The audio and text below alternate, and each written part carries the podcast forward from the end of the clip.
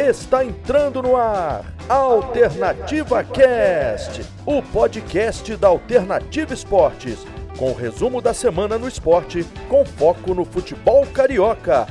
Alternativa Cast, a partir de agora, na sua Alternativa Esportes. Fala rapaziada que nos acompanha aqui pela Alternativa Esporte. Está entrando no ar mais um episódio do nosso Alternativa Cast. Hoje, edição de número 45.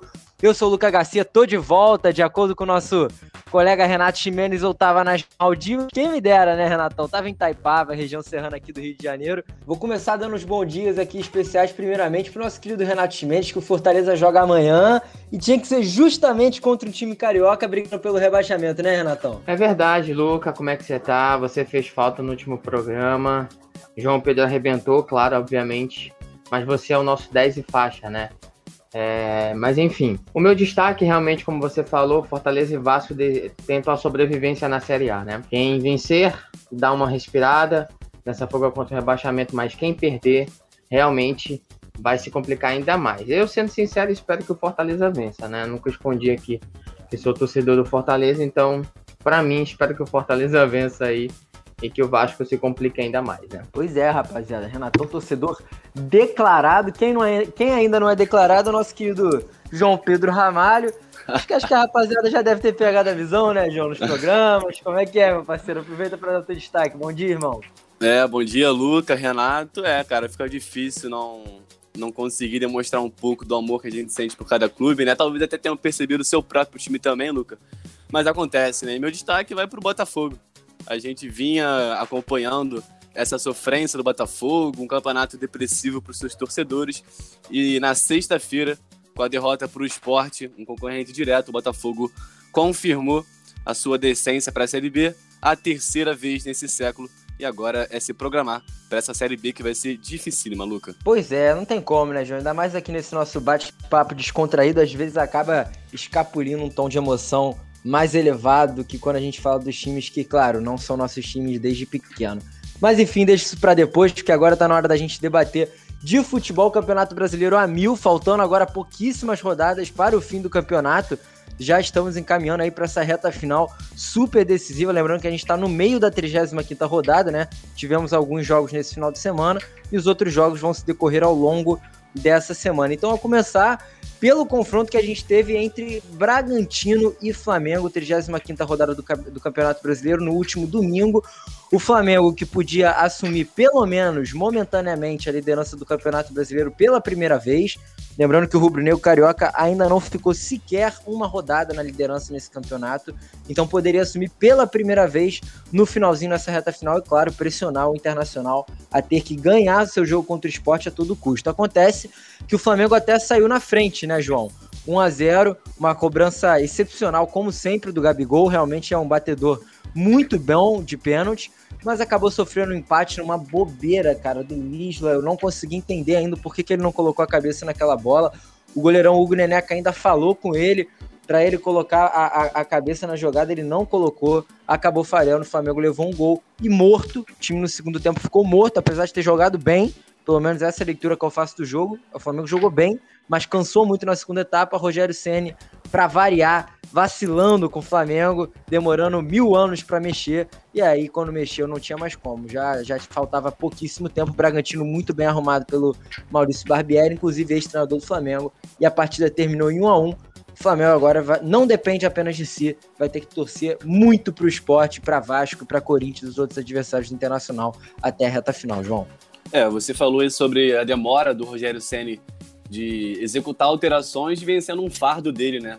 As pessoas vêm questionando a sua leitura de jogo, a sua teimosia, a sua capacidade de demorar muito para mexer na equipe e é comprovado, né? Porque ontem, por exemplo, ele só fez alteração depois dos 40 do, do segundo tempo. Eu tenho aqui as alterações, ele colocou o PP no lugar do João Gomes, o Pedro no lugar do Gerson, o Vitinho no lugar do Bruno Henrique, o Mateuzinho no lugar do Isla todas depois do 40, dos 40, se não me engano, todas depois dos 42. E acho que a alteração do Pedro no lugar do Gerson é mais emblemática, né? Flamengo precisando marcar um gol, precisando vencer para assumir a liderança momentânea e o Rogério Ceni demorando anos para executar uma alteração. e fazendo uma análise geral né, dessa partida, da situação, da circunstância que o Flamengo se colocou, é que caso o Flamengo realmente perca o título, eu acredito que não vai ser por esse tropeço contra o, contra o Bragantino, empatar com o Bragantino lá no Abichedid é um resultado até normal pela ascensão que a equipe vem tendo, pelo bom elenco, investimento, Claudinho, enfim, bons jogadores que o Barbieri tem sob seu comando, além também da qualidade que o Barbieri tem. Caso o Flamengo perca o campeonato, ao meu ver, vai ser pela, por resultados inadmissíveis contra o Atlético Paranaense, precisando vencer também, contra o Fluminense e outros resultados, porque essa é a quinta vez, é a quinta chance que o Flamengo tem de ser líder no Campeonato Brasileiro e não assumiu. E muito em função, como você disse, do Isla, Luca. O Flamengo vinha jogando bem, teve a intensidade que ficou marca do Rogério Senna nos últimos jogos contra o esporte, até contra o Vasco, é, não criou tantas chances, mas teve muita intensidade. E no segundo tempo, você, como, como você disse, caiu bastante a intensidade e Rogério Senna demorou muito para fazer as alterações. A equipe mostrou uma evolução, mas é aquilo, né, Lucas? Também não tem como colocar a culpa inteira no Rogério Senna, porque é impressionante o caminhão de gols perdido pelo Flamengo na, nessa última rodada, e não só pela, nessa última rodada, mas também em várias outras. O Gabigol perdeu o gol, o Bruno Henrique teve uma chance clara, tentou servir o Gabigol que estava impedido. O Gustavo Henrique também perdeu o gol praticamente sem goleiro. E também graças a uma grande atuação do Cleiton, e quem diria, né? O Cleiton tão questionado ao longo do campeonato conseguiu é, salvar o Bragantino de uma derrota e também conseguiu segurar o empate, segurar também o Flamengo de assumir a liderança. Pois é, tudo que o Cleiton não agarrou nesse Campeonato Brasileiro, ele agarrou contra o Flamengo. Que fase do Flamengo, não consegue superar o Cleiton. E realmente, né, o Flamengo perde muitos gols Nesse jogo contra o Bragantino, eu me recordo aqui, só lembrando momentaneamente, uma chance do Everton Ribeiro clara, do Arrascaeta clara, como você disse, do Bruno Henrique, do Gustavo Henrique.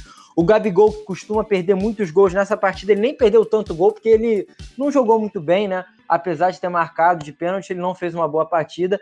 E aí eu tô aqui com, com um dado importante. O Vene Casagrande acaba de twittar, nesse exato momento, que nos últimos seis jogos do Flamengo, o Pedro foi acionado por Sene após os 25 do segundo tempo em todas as rodadas. E ao todo, o atacante disputou apenas 66 minutos. Então, assim, Ô, Luca, eu acho que. É... E, e isso Pode vai falar, João. isso vai desgastando também o Pedro, né? Não só o Gabigol, que toda hora é, sofre alteração. Nesse último jogo não sofreu alteração, né? O Rogério Senna vinha, entre aspas, criticando a postura do Gabigol, falando que era criancice. Inclusive o Renato, que é o Renato Ximenes, criticou bastante o Gabigol. Mas essa questão de demorar para fazer a substituição ou errar na hora de fazer essa alteração vem incomodando não só o Gabigol, também como o Pedro, né? Nos bastidores vem se falando muito que o Pedro vem ficando incomodado por essa situação porque ele tem uma capacidade enorme de ajudar o Flamengo a reverter resultados, ou ajudar a reverter. E o Rogério Senna demora muito para colocar um cara que, se eu não me engano, é vice-artilheiro do, do Flamengo no Campeonato Brasileiro, né? Ou artilheiro junto ao lado do Gabigol. E demora muito para fazer essa alteração, precisando marcar gols e vencer. Pois é, pois é. E aí, né, o Renato, a gente percebe, por exemplo, um jogo que o Flamengo precisava ganhar talvez o Rogério pudesse ter mexido um pouquinho antes, porque o Flamengo cansou muito na segunda etapa. O Flamengo fez um bom jogo. Aliás, o Flamengo tá vindo numa boa crescente com o Rogério, isso é inegável. A gente tem que elogiar também que ele deu uma intensidade maior, os jogadores estão se recuperando, o próprio Everton Ribeiro tá voltando a uma boa fase. O Arão, para mim, foi o melhor em campo contra o Bragantino. O Arão tá muito bem na zaga, tá bem Arão. O cara tá realmente assumiu uma postura muito diferente ali jogando atrás. E outros pontos também para se debaterem, né, Renato? O, a, a, maior dúvida que a gente tinha nesse jogo do Flamengo contra o Bragantino era o fato do Claudinho poder deitar contra o Flamengo. Pois bem, na ausência do Diego, João Gomes jogou.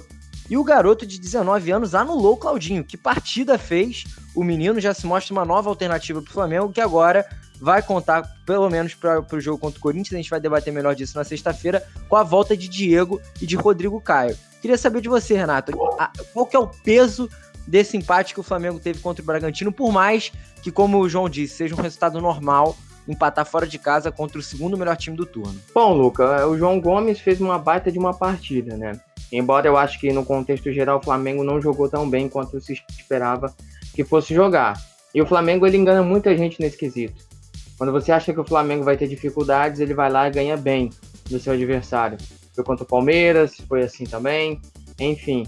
É, e quando a gente pensa que o Flamengo vai ter uma superioridade para ganhar uma partida e disputar ainda mais o título, ele não consegue vencer, como foi o caso do Atlético Paranaense, até mesmo contra o Ceará em casa, e agora contra o Bragantino. Foi uma baita de uma partida do João Gomes, é um garoto que está pedindo passagem, claro, com certeza. Quase que deu uma, uma bela de uma assistência para o Pedro. Aliás, deu uma bela assistência para o Pedro no final ali, que o Cleiton acabou fazendo a defesa, né? Como, como vocês falaram. O que o Cleiton não agarrou nesse campeonato, ele com certeza agarrou contra o Flamengo. Teve uma noite mágica, né? Defendeu aquela bola do Bruno Henrique, na qual ele tentou driblar o Cleiton. O Cleiton acabou fazendo ali uma boa defesa, conseguiu tomar a bola dele sem fazer o pênalti, né? Porque muitos goleiros ali acabam cometendo esse erro. Enfim, foi uma partida muito mediana da equipe do Flamengo. Também não posso dizer que o Flamengo jogou ruim, ruim, mas também não jogou aquilo que se esperava. E por essas e outras que eu afirmo que o Flamengo não vai ser o campeão brasileiro. Porque oscila demais. Oscila muito. Como eu falei, quando a gente espera pouco do Flamengo, ele vai lá e nos surpreende.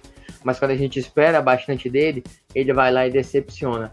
Então, por esse, por essa irregularidade nessa sequência de jogos, eu acredito que o Flamengo não chega o suficiente para ser campeão brasileiro, sendo sincero. Mas tudo ali é possível, né? Porque nem sempre quando você joga bem, você ainda assim consegue vencer os jogos.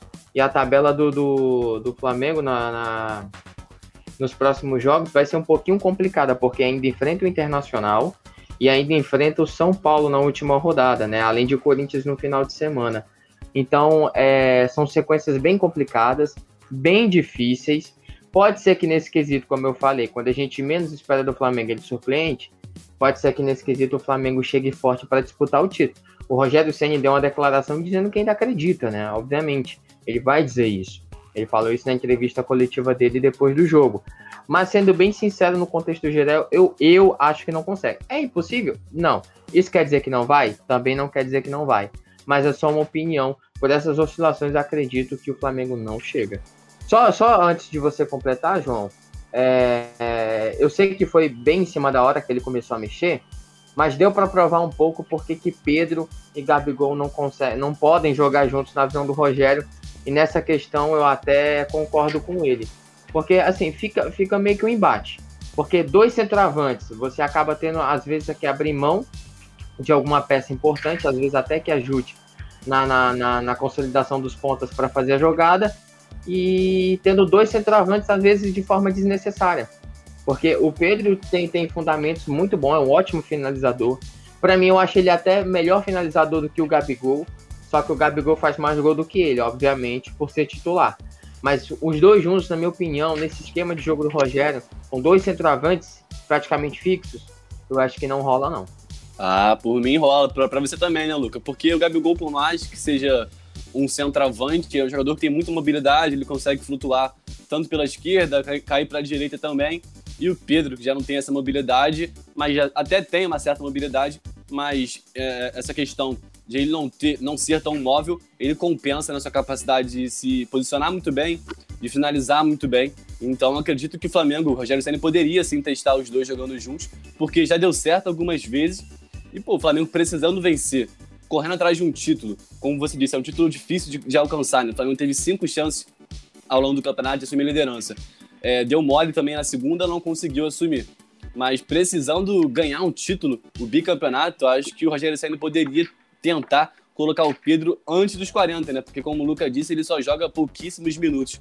Então é uma alternativa, o Flamengo precisa fazer gol e o Rogério Ceni é teimoso, né? Não coloca os dois juntos para pelo, menos pelo menos tentar alguma coisa. É, eu acho que o grande problema hoje em dia não é, não é nem mais se vai jogar Pedro e Gabriel juntos, porque assim, que eles têm é, a potencialidade para atuarem juntos, eles têm, porque o Gabriel é um jogador mais móvel do que o Pedro. Agora, o problema, acho que o problema não é nem esse, o problema é muito mais pelo tempo, pelo pouco tempo que o Pedro vem tendo dentro de campo, que a gente percebe que o Pedro corresponde. Contra o esporte ele entrou e marcou.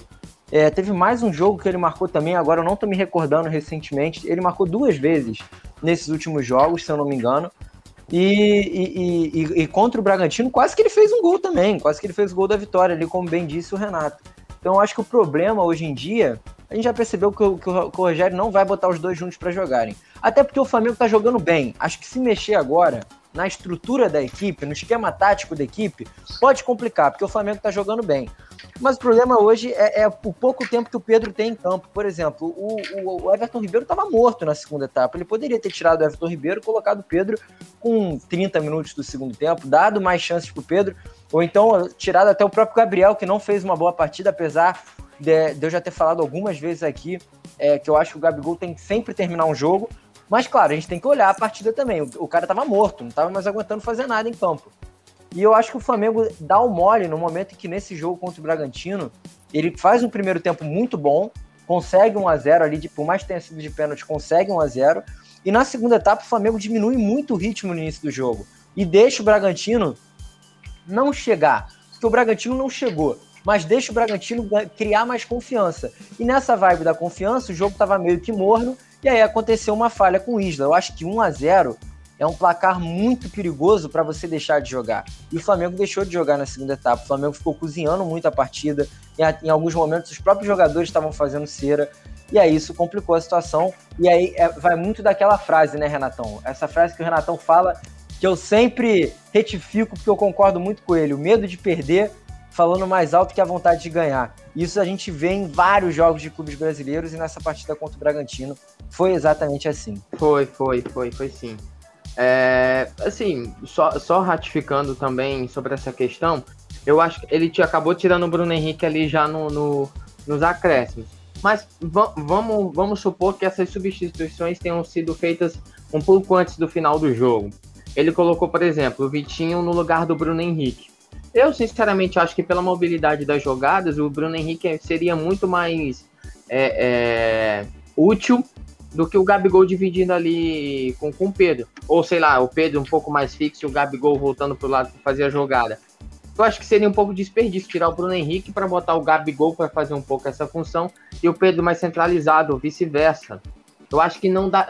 Eu, eu, Renato, acho que não dá muito liga nessa jogada. Se você tem bons pontas que sabem fazer boas jogadas pelo lado naquela infiltração para a área, tudo bem. Você deve utilizá-los, porque sem eles a sua jogada não funciona. Agora, dois centroavantes ali dividindo é, é, é, meio que uma. Não vou dizer que há risco entre eles, tá? Não estou dizendo isso. Mas eu acho um desperdício você ter dois homens praticamente ali parados, ou forçar um deles a fazer uma função que outros podem exercer melhor para colocar dois centroavantes juntos. Eu acho desperdício. Eu, eu, Renato, acho meio que um desperdício. Parece que João. o Rogério Senna concorda com ele, né, Lucas? Mas fala. Não, é com certeza. E, e, e mais sobre essa especulação que a gente estava fazendo do jogo, até para a gente já encerrando esse nosso primeiro bloco aqui sobre o Flamengo, é, como a gente estava falando aqui em off, né? O Internacional pode vir a ser campeão no final de semana, caso o Flamengo seja é, superado aí pelo Corinthians, o Atlético Mineiro também seja superado por Bahia e Fluminense respectivamente, Fluminense e Bahia respectivamente, na realidade. O São Paulo também trope tropeça.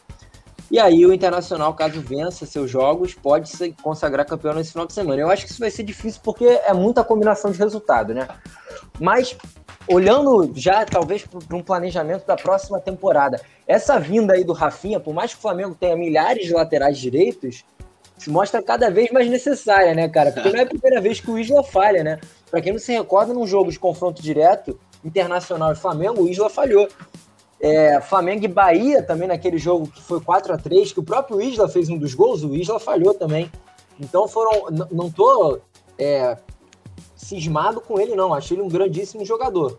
Só que tendo a possibilidade da vinda do Rafinha, até para a gente encerrar já nosso bate-papo, lembrando que o Flamengo já praticamente acertou a contratação do zagueiro Bruno Viana, que estava no, no, Braga, confesso que eu nunca vi nenhum jogo dele, mas o, o Rafinha, já estando no Rio de Janeiro, acho que o Flamengo podia acelerar logo essas negociações para já fechar, talvez já começar a treinar, apenas treinar com o grupo, porque é uma liderança importante nesse momento, além de, claro, toda a qualidade técnica que o jogador tem, né? É, eu fico pensando também como é que vai ficar a situação com o Isla, né? Porque certamente ele deve ter um salário alto, que eu não sei os números, mas certamente é salário alto e o Flamengo contratando outro lateral direito, que ao meu ver também é melhor, é superior na qualidade técnica e também defensivamente em relação ao Isla, né? É, esse é o principal problema do Isla. Ofensivamente, todo mundo fala que ele é muito bom, é um cara que sabe dar assistência, sabe cruzar, sabe chegar linha de fundo, mas que defensivamente deixa, deixa, muito, deixa muito a desejar. É aquele famoso lateral mochila, né? Eu já falei isso contra o Atlético Paranaense. que o Isla sempre leva nas costas. Foi assim contra o Atlético, Atlético Paranaense, perdão. É, ele falhou contra o Bahia, falhou contra o Internacional e ontem mais um erro, né? O Rogério Senna até tenta dividir um pouco da culpa. Ele fala, deu uma declaração que, é, na visão dele, o Hugo também tem uma parcela de culpa por não ter gritado o jogo. Ele poderia ter avisado que não tinha nenhum jogador. É, eu já discordo, acho que foi total culpa do Isla, porque é um jogador experiente dele, jogador de Copa do Mundo, jogador de seleção chilena, deveria saber, né, que correria o risco de tomar uma bola nas costas, até porque, se não me engano, era o Elinho, né, nas costas dele, um jogador bem rápido. E a gente também reparou que na, ele, ele sofreu um, um, corte na testa, não me lembro no lance, mas ele levou um, um, corte na testa que muitas pessoas falam que pode ter sido o principal motivo por ele não ter colocado a cabeça na bola. Mas aí é aquela pergunta, né? Um cara é um jogador de futebol, uma partida valendo a liderança, ele não colocaria a cabeça na bola porque por causa de um corte? Eu, numa pelada de churrasco, uma pelada entre amigos, eu colocaria pô, a cabeça com certeza, valendo uma, valendo uma vitória, uma cerveja, uma Coca-Cola e um jogador valendo título, milhões de reais, uma glória eterna, não colocar é, é, brincadeira também. Uma falha que, ao meu ver, foi totalmente do Isla, mas que o Hugo também acabou levando uma, uma parcela de culpa por não ter gritado o jogo de acordo com o Rogério Senna. Pois é, vale a gente lembrar para a gente encerrando já que o Rafinha já iniciou as conversas com o Flamengo. O Flamengo, na real, in iniciou as conversas com o Lincoln, representante do jogador, e as primeiras tratativas foram positivas. O Lincoln sinalizou positivamente, o Rafinha já desembarcou no Rio de Janeiro. A tendência, claro, é que ele negocie primeiramente do que qualquer outro clube no Brasil. É aquela famosa, é aquela famosa saudade do ex, né, Luke? O cara saiu daqui é, sendo campeão brasileiro, campeão da Libertadores, ídolo, foi para Olympiacos para jogar Champions League, não sei o motivo porque ele saiu do Flamengo, não sei se para tentar é, conseguir uma vaga novamente na Europa, a vontade de estar no, no, visor europeu novamente, jogar uma Champions League. Acabou que foi eliminado na fase de grupos, não deu muito certo no Olympiacos e agora vai voltar para o clube que o consagrou aqui no Brasil. Rogério Senna 2.0, Rafinha. mas, a, mas a verdade é que realmente vai agregar muito o Flamengo caso, caso venha o rubro-negro carioca. Rapaziada, já mudando de assunto, que tá na hora da gente falar de Botafogo, o João até começou a sua primeira intervenção falando já do rebaixado Botafogo, o Renatão já tá com a mão na cara, porque a gente sempre fala, fala, fala e não fala nada, fica até chato essa parte do programa, mas tem que falar, claro, o Botafogo já rebaixado, foi decretado seu rebaixamento na sexta-feira, onde perdeu para o esporte com o gol do Iago Maidana de pênalti, e aí jogou é, nessa segunda-feira contra o Grêmio. E levou de 5, rapaziada. 5 a 2 pro Grêmio. Assim, o Botafogo já olhando para a próxima temporada, claro. E Começa a travar também, não, hein? É, infelizmente tendo que colocar os garotos para jogar. No meio de todo esse caos, cara, eu acho que tem dois pontinhos positivos: Pedro Navarro e Matheus Nascimento. Acho que a manutenção desses dois jovens, até o próprio Renato Gaúcho, falou muito bem do Matheus Nascimento, a manutenção desses dois pode trazer bons frutos para o Botafogo, nem, nem que sejam frutos financeiros, né?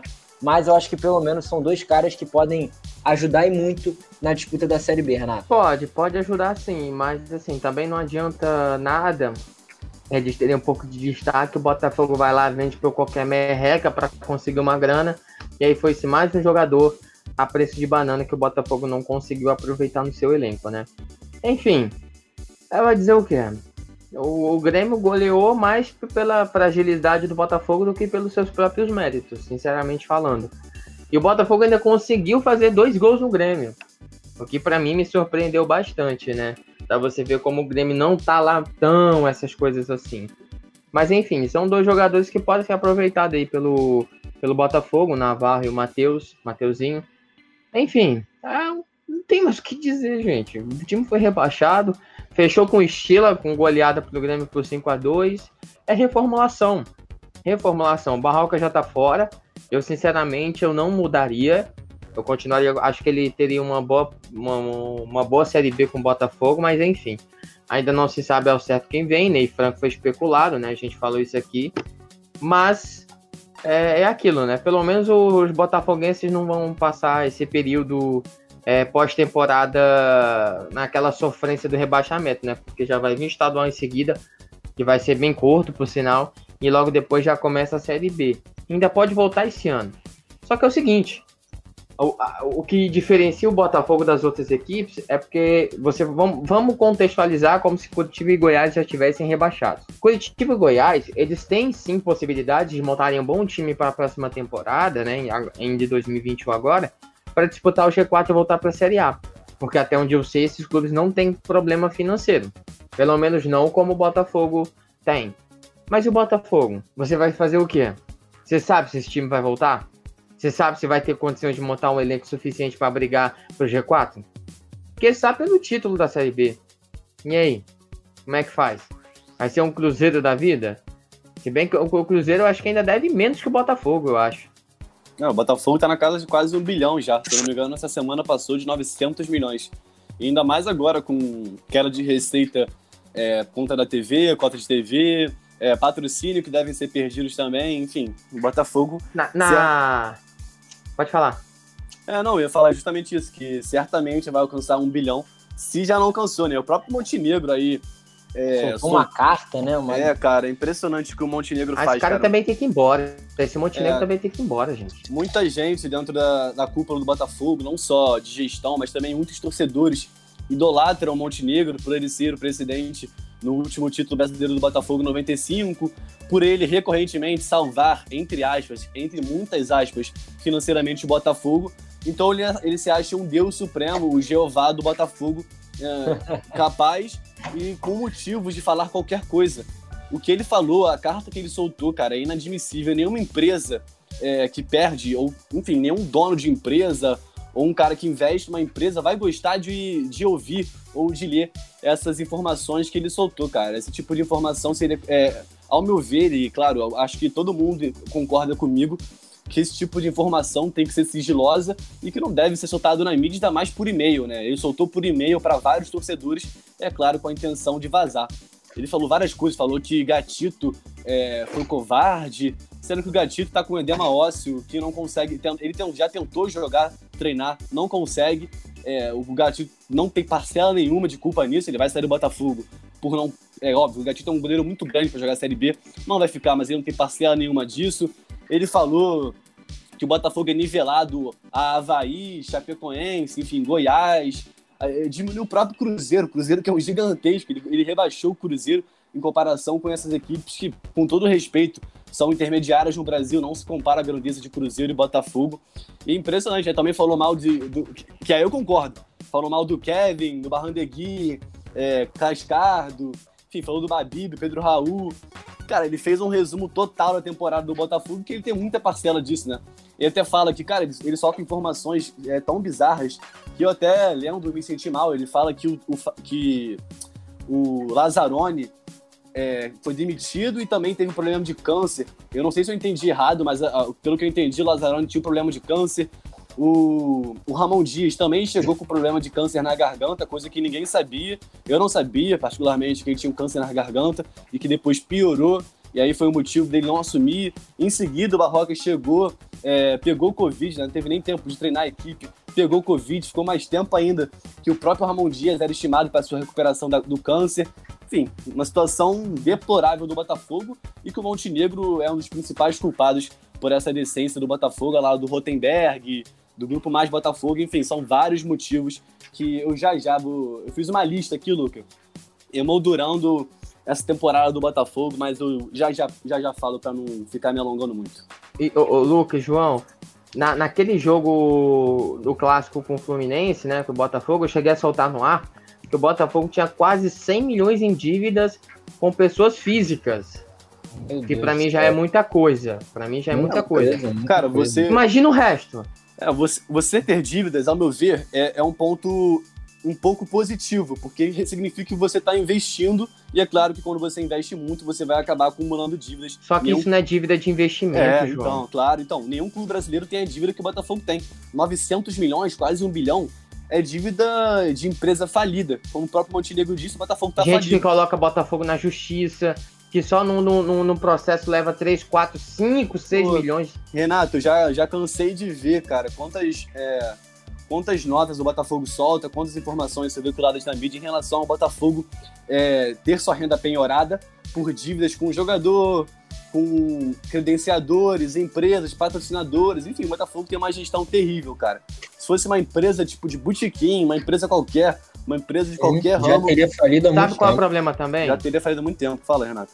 Sabe qual é o problema também? É que qualquer jogador que assina contrato com. Acho que isso é um erro cruz, grotesco dos clubes hoje. Qualquer jogador que você vai assinar o contrato, a multa é milionária. É, o Pedro Às Raul vezes é um o cara exemplo. não joga nada, entendeu? O cara chega, não sabe se lá de onde. Multa rescisória 5, 6, 7 milhões. Que é pro, pro, pro cara e pro empresário terem a segurança, depois o clube querer mandar embora. Aí quem se ferra é o próprio clube, porque não aproveita, porque o Botafogo não tem organização. O Pedro Raul foi o exemplo disso, né? Um jogador que chegou com nenhuma fama no Botafogo. Em certo momento da temporada, após um belo gol contra o Flamengo, a moral dele parece ter crescido é, estrondamente. O jogador virou diferenciado para a visão do- da gestão do Botafogo. Fizeram um novo contrato e agora o, o Pedro Raul, para atingir 60%, eu acho, 70%, não sei o número certinho, o Botafogo é, teria que pagar uma multa milionária para ele, né? Uma gestão, é, enfim, bem confusa desse grupo. Mais uma, né? Mais uma, né? E, Luca, aproveitando logo para passar, eu fiz aqui, cara, uma, um, um repertório, um retrospecto desse Botafogo, cara. É, e começando, vamos lá. Para mim, acho que para muita gente, esse time do Botafogo é, tinha até um certo potencial. Foi um time montado após 2019, 2019 onde o Botafogo quase Pelo menos foi até com o Autuori, né, João? é, cara, sim, eu ainda vou chegar nesse ponto. Mas o Botafogo foi renovado, sofreu uma renovação após 2019, quando quase foi rebaixado, assim também como foi em 2018. Acabou que o- o ambiente ficou nada favorável ao longo de toda a temporada, né? Mas o Botafogo começou com uma dupla de zaga boa, mas que talvez com um cara mais experiente, é, como o próprio Joel Carter, que estão falando que ele pode voltar, porque o Botafogo tem mais uma dívida com ele, então ele pode voltar. ah, e acho que até seria um bom, um bom nome para fazer uma dupla de zaga com o Canu ou com o Souza, caso o Canu é, não fique no Botafogo, porque Canu e Benevenuto, os dois juntos, se mostraram em muitos momentos é, imaturos, principalmente o Benevenuto. Ele errou inúmeras vezes ao longo do campeonato, não consigo citar exatamente com precisão a quantidade de erros, a quantidade de, é, enfim, de erros que ele estava presente nas jogadas, mas, por outro lado, o Canu é um bom nome.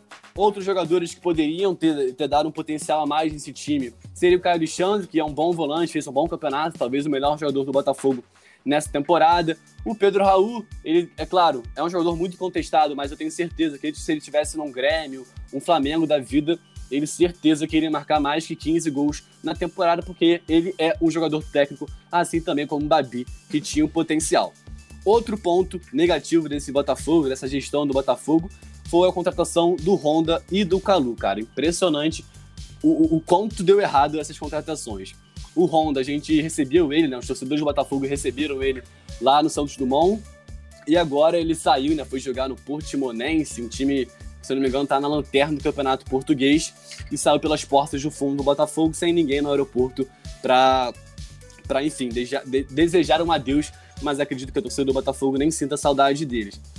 O Honda né, não conseguiu se adaptar a essa bagunça que é, é, é, o sistema brasileiro né, de administração, não conseguiu é, se adaptar à bagunça que era o Botafogo, a bagunça que era o Montenegro, o Rotenberg, e acabou. Ele até soltou uma nota né, ao longo do campeonato, falando, enfim, declarando amores ao Botafogo, acabou saindo, e até acho que isso deve, de, é, tenha sido um fator decisivo para a queda do Botafogo. Porque eu pensando, se eu sou um jogador jovem, ou um jogador até mais velho, e eu vejo o Honda, uma referência, que era para ser uma referência, né, acabou não sendo, saindo, deixando de lado o barco, é, eu ficaria com a motivação lá embaixo. O Cadu, não preciso nem falar nada, impressionante o quanto esse cara não rendeu no Botafogo, apenas um gol, um cara que parece que anda com, as pernas, com, com jeans molhados, não consegue fazer um movimento com as pernas, é muito preso, enfim, uma contratação terrível.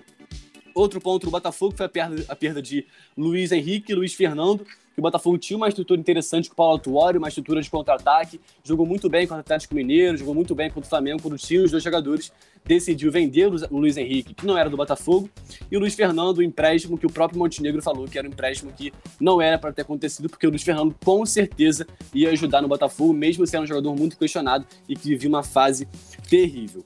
Outro ponto negativo, eu prometo que não vou demorar muito, foi o azar e a falta de maturidade do Botafogo, que custaram é, não só em gols perdidos, mas também em perda de jogos ou empate de jogos já no final das, etapa, das etapas, né? A gente já trouxe, já trouxe isso ao longo de vários podcasts. Botafogo é, acabou perdendo a vitória, deixando a vitória de lado contra o Flamengo, Corinthians, Atlético Paranaense, enfim, inúmeros jogos. E claro que esses pontos fazem a diferença nessa reta final. O Botafogo poderia estar numa situação melhor.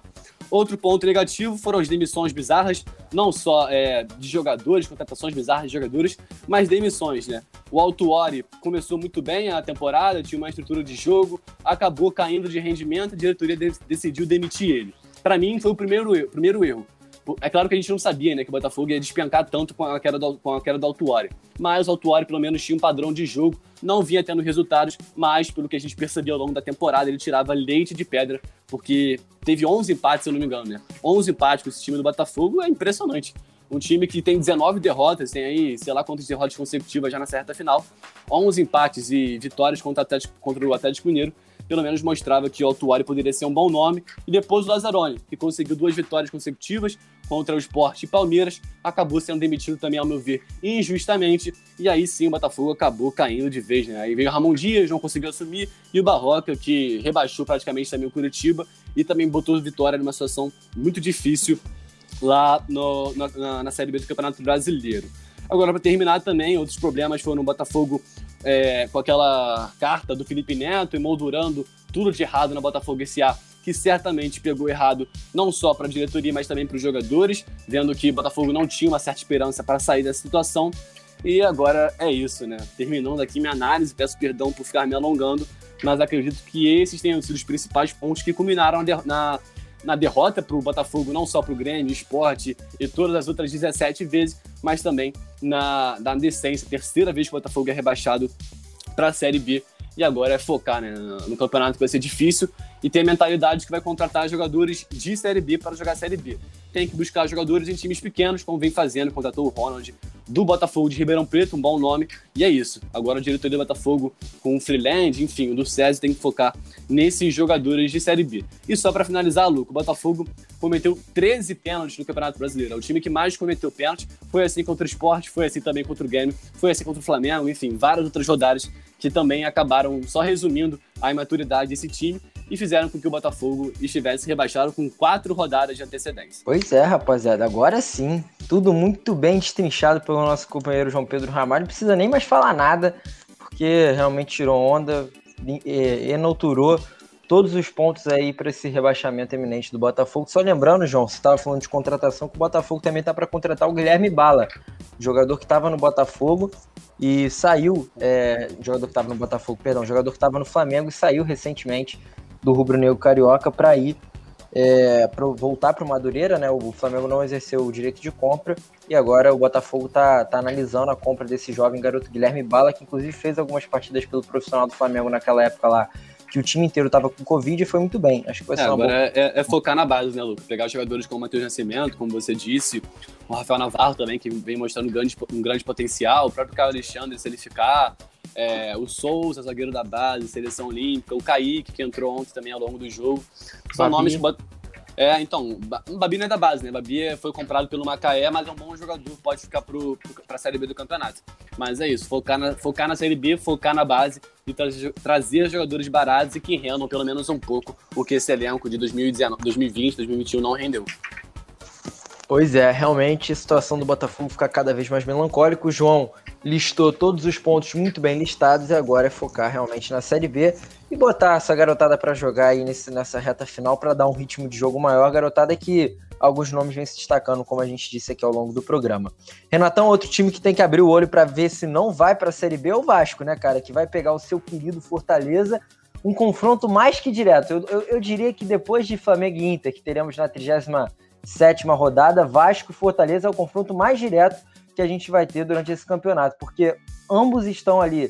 O Fortaleza está em 15 lugar com 38 pontos, o Vasco está em 17 com 37, no meio deles tem o Bahia com 37 também. Então quem ganhar vai dar um salto muito importante para essa fuga da zona do rebaixamento. E o Vasco que não vai contar com o Cano, lembrando que o Cano não treinou, apesar de ter viajado, o Cano não treinou ao longo da semana porque teve uma intolerância intestinal aí e provavelmente vai ficar de fora muito por, muito por não ter treinado. As opções que o Vasco vai ter para essa partida é, por exemplo, botar o Igor Catatal, que foi treinado ali para o lugar do Cano, e incluir o Gabriel Peck. Então seria um ataque mais leve para enfrentar a defesa do Fortaleza.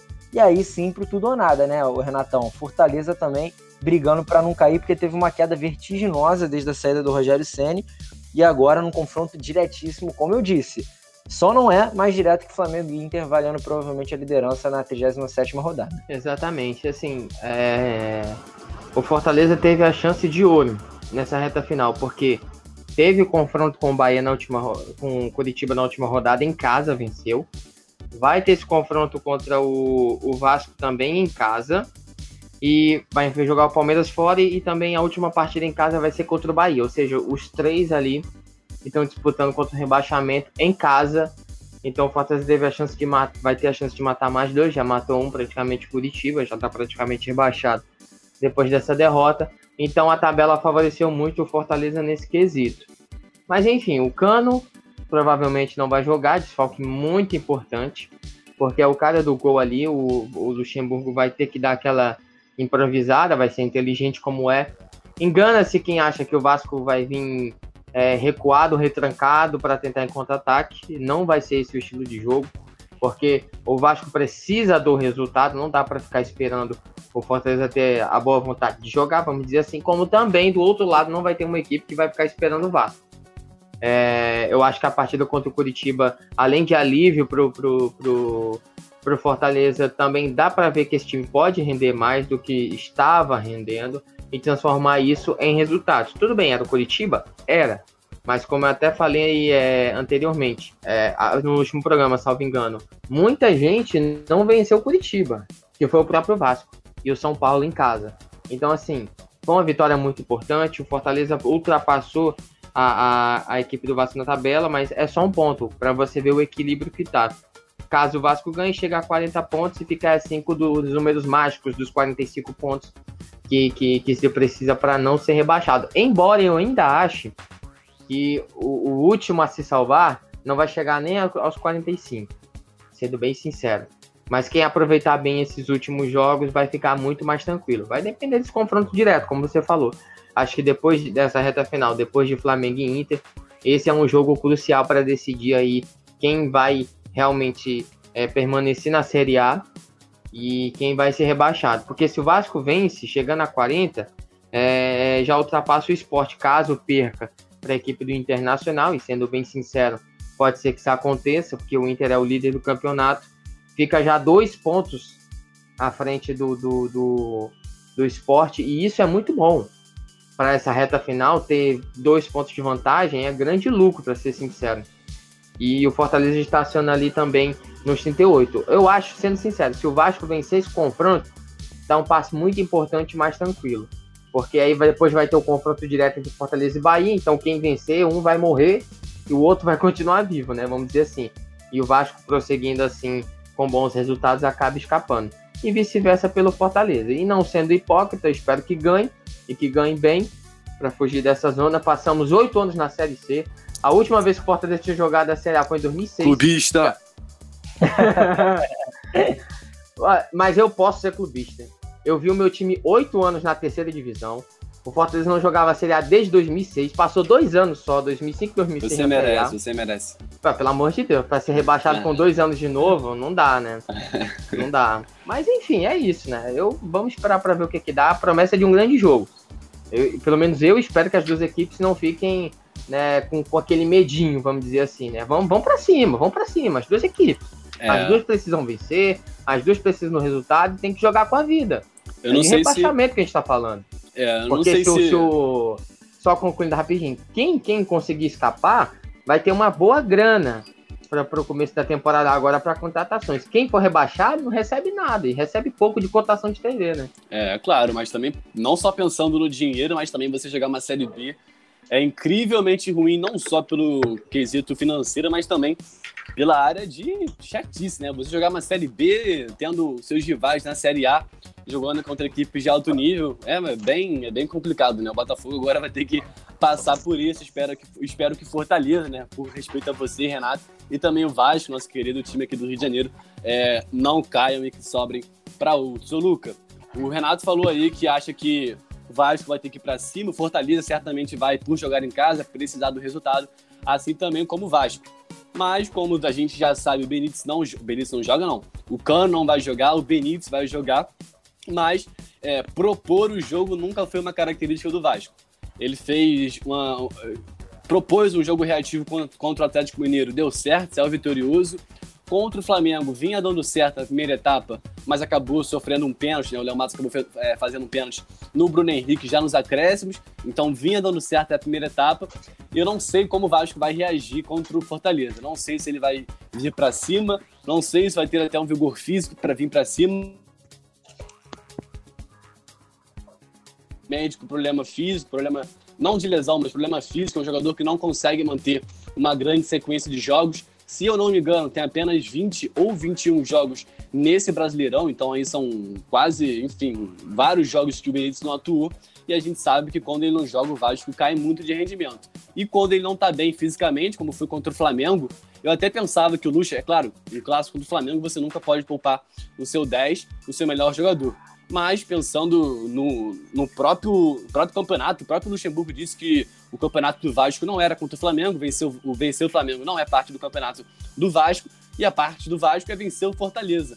Eu até pensava que o Lucha poderia poupar o Benítez justamente por essa questão física do jogador para chegar inteiro contra o Fortaleza. Não poupou, mas teve aí uma longa semana para se recuperar e agora acho que ele vai vir inteiro. E agora a gente tem que vir, vamos ter que analisar como vai ser a proposta do Vasco, né? ou se segurar atrás e atacar no contra-ataque com o que o Thales Magno e o Catatal, que também tem uma certa mobilidade, maior até que o próprio Cano. E agora esperar, né? Um Vasco desesperado no Z4, precisando vencer um concorrente direto, talvez o jogo, um dos jogos mais importantes dessa semana do Campeonato Brasileiro. Ô, eu João, acho que é... Fala, Pode completar, Renatão.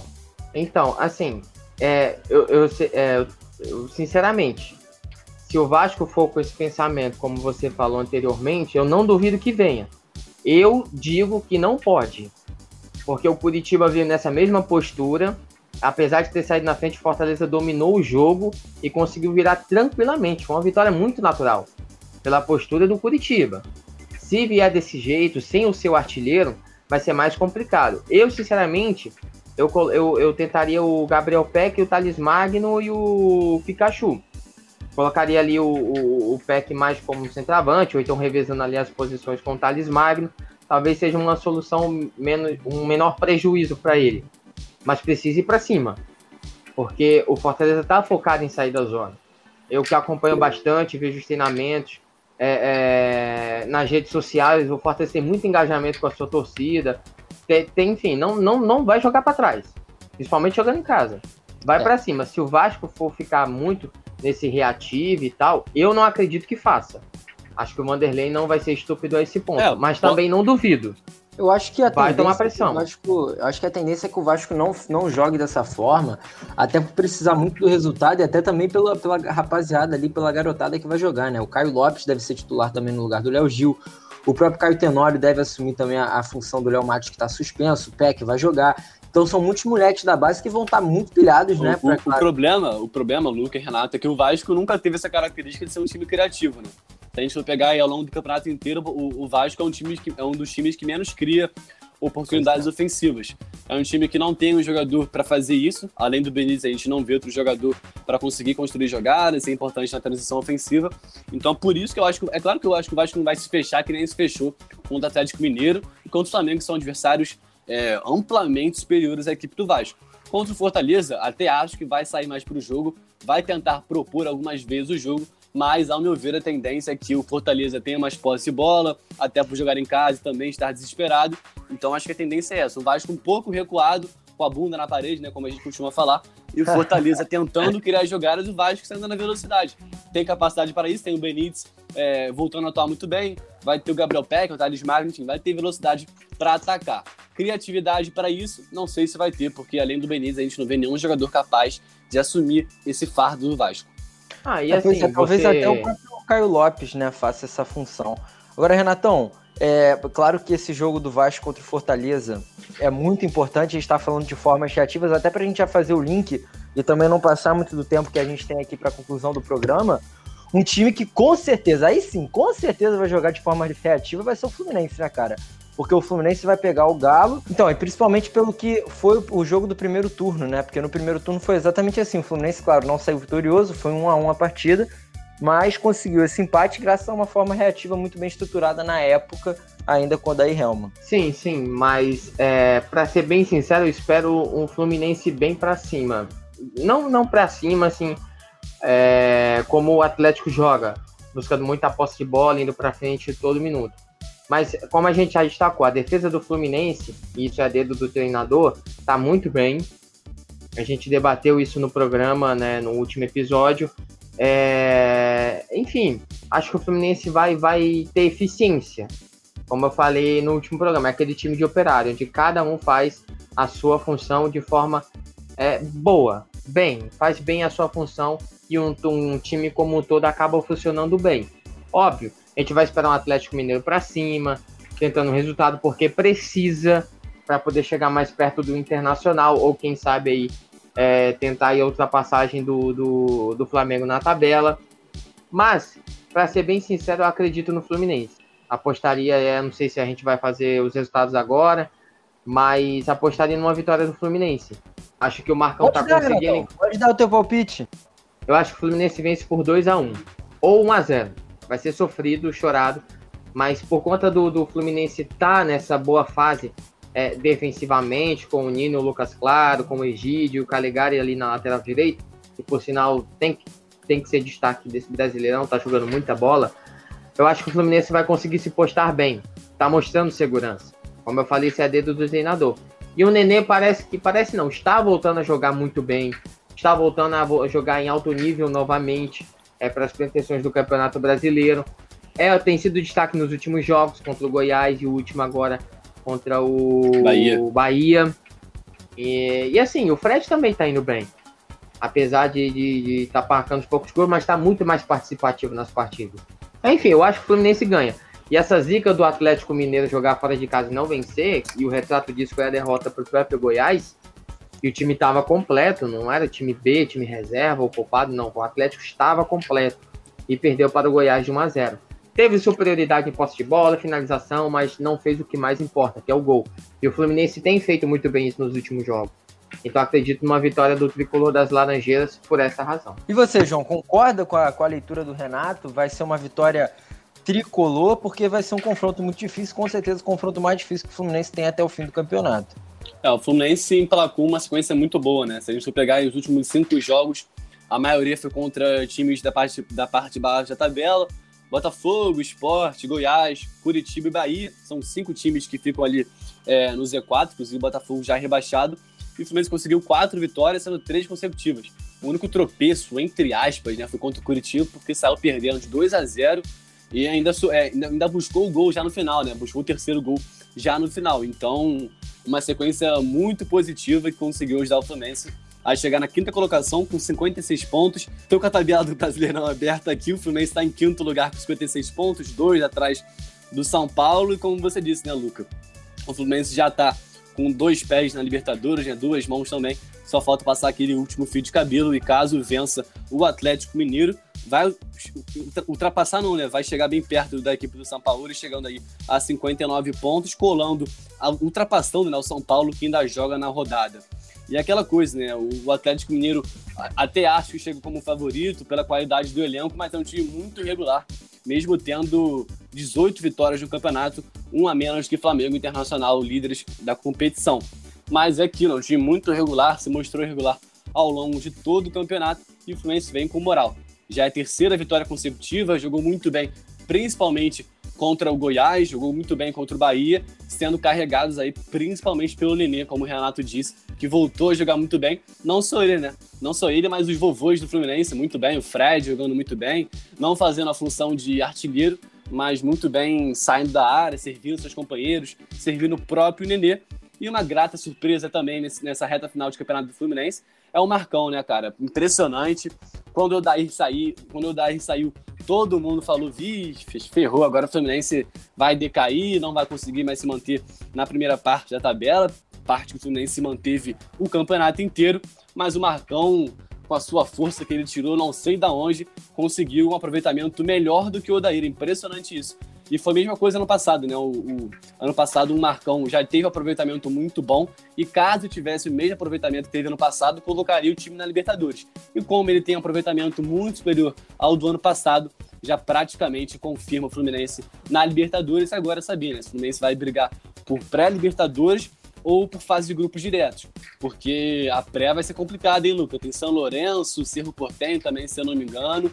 Vai ser uma pré complicada mas com um time muito bem é, taticamente, fisicamente também, Nenê muito bem, Fred muito bem, Martinelli, uma grata surpresa, o Marcos Felipe também muito criticado, uma grata surpresa, e agora é para ver, o clima também do vestiário muito bom no Fluminense, né? a gente acompanha os bastidores, o Fred, principalmente o Rei dos Stories, vem mostrando que o Fluminense está muito bem, e agora ver como o Fluminense vai se comportar nessa reta final, e se vai garantir a sua vaga na Libertadores ou para pré, ou para fase de grupos. E também que eu vi aí na, nos veículos de comunicação que o Roger pode estar chegando também para assumir o time já nessa próxima Libertadores, na próxima edição da competição internacional, meu amigo Luca. O Roger Machado que pode ser uma boa alternativa para o Fluminense na próxima temporada, um técnico barato, fez um bom trabalho no Bahia, apesar de ter sido demitido por uma péssima sequência nesse, nessa temporada, mas a exceção dessa temporada foi um bom trabalho. E com certeza é, vai dar muita, muita, muita coisa boa aí para o Fluminense. Pode entrar, inclusive, naquela prateleira de treinadores e jogadores que conquistaram títulos né, pelo, pelo clube do Fluminense. Renatão, pode dar sua última informação, meu querido? Então, é, eu pesquisei aqui e a última vez que o Atlético Mineiro venceu o Fluminense no Maracanã, né, aqui no Rio de Janeiro, foi em 2015, pela 21ª rodada do Campeonato Brasileiro. Naquela época, Ronaldinho Gaúcho ainda jogava bola, estava no Fluminense. Foi uma vitória por 2 a 1 aí. Um gol de Giovanni e Mar Patrick, perdão, com assistência de Marcos Rocha, fizeram os gols do Atlético Mineiro. E o Wellington Paulista, que hoje está no Fortaleza, fez o gol do Fluminense. Em 2015 foi a última vez que o Atlético venceu o Fluminense no Maracanã, então os números aí bem a favor da equipe tricolor, né? Pois é, com certeza. A gente espera que o Fluminense consiga essa vaguinha na Libertadores, que não vem desde 2013. Então vai ser muito legal se o Fluminense conseguir essa vaguinha na Libertadores. Rapaziada, vamos chegando ao fim de mais um programa. Agradeço a todo mundo que nos acompanhou até agora. Renatão, aproveito também para já começar as despedidas, meu parceiro. Muito obrigado e até a próxima, meu grande. Até a próxima, até a próxima. Eu que agradeço por estar mais um programa. Um abraço para vocês, Brasil. Obrigado pela audiência de vocês. Só lembrando, não deixe de nos seguir nas nossas redes sociais, arroba Alternativa Esporte, só procurar, que você, procurar lá que você nos encontra, tá bom? Eu fico por aqui, me despeço mais uma vez reforçando a rodada desse meio de semana. Tomara que o Fortaleza ganhe aí e que se distancie dessa zona de rebaixamento que demoramos tantos para chegar, tantos anos para chegar, para cair logo de cara não dá, né? Então, eu fico por aqui. Um abraço a todos e até a próxima. Pois é, tomara que o Fortaleza consiga escapar. Igualmente ao Vasco também, o Botafogo infelizmente já está rebaixado. João, ficou faltando teu palpite de Fluminense Galo, eu, eu e Renatão Palpitão. Vamos ver se tu acerta. Aproveita para se despedir também, meu parceiro. Muito obrigado. É, vocês estavam falando aí que não querem que o Fortaleza caia, Vasco caia, mas alguém tem que cair, né? São quatro times que caem, agora restam três vagas, algum time vai cair. Cara, meu palpite pro jogo, acho que o Fluminense vence. Vem numa sequência muito positiva, já cinco jogos invicto, quatro vitórias, sendo três é, consecutivas. E o Galo, como eu disse, muito irregular, perdeu pro Goiás. Então, se perdeu pro Goiás, tem toda a capacidade também de perder pro Fluminense. O Fluminense também tem ampla capacidade de conseguir um bom resultado diante da equipe do São Paulo. Eu boto aí 1 a 0 gol do Fred, é, quebrando o jejum longo. Como é que é? Lei do ex. É, a lei do ex, né? O Fred passou pelo Atlético, pelo Cruzeiro também. E o Fred, tricolor nato, querendo tentar quebrar o seu jejum longo aí, sem marcar gols. Mas é isso, Luca. Um abraço para você. 45 edição. Tava com saudade de ser comentarista, né? Na última, acabei suprindo a ausência do nosso apresentador, estava nas Maldivas tomando uma água de coco, né? Mas agora é isso, só molezinha, de volta ao trabalho. E é isso, meu amigo, até a próxima, valeu. Valeu, meu parceiro, valeu, muito obrigado pela substituição, que foi muito bem feita.